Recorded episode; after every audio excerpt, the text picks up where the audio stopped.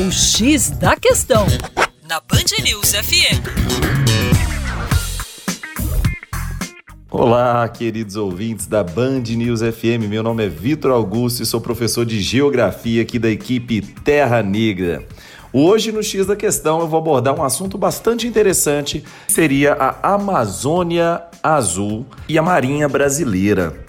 O interessante é que a Marinha tem uma participação fundamental na fiscalização e nos estudos sobre a Amazônia Azul.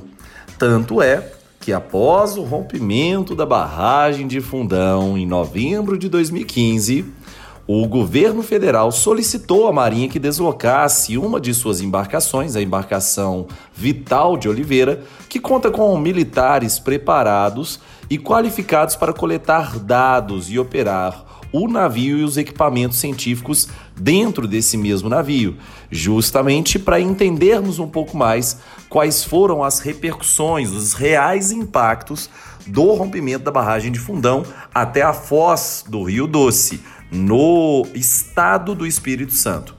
É interessante pensarmos que a Amazônia Azul é todo o conjunto fronteiriço brasileiro no tocante aos recursos hídricos mesmo.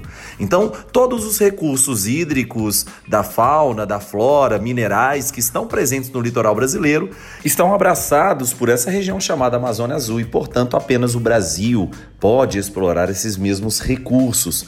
Vale a pena a gente lembrar que a nossa zona econômica exclusiva, ou seja, uma área de exclusiva pesquisa e exploração comercial dos recursos naturais, é uma área que se estende entre o litoral e os 370 quilômetros de extensão pós-litoral.